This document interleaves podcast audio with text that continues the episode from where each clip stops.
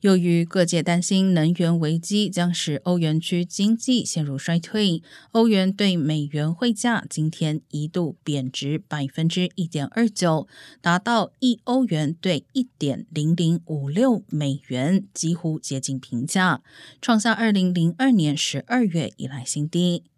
路透社报道，将俄罗斯天然气输送到德国的北溪一号管线今天开始进行年度定期维修，预计管线供气将停止十天。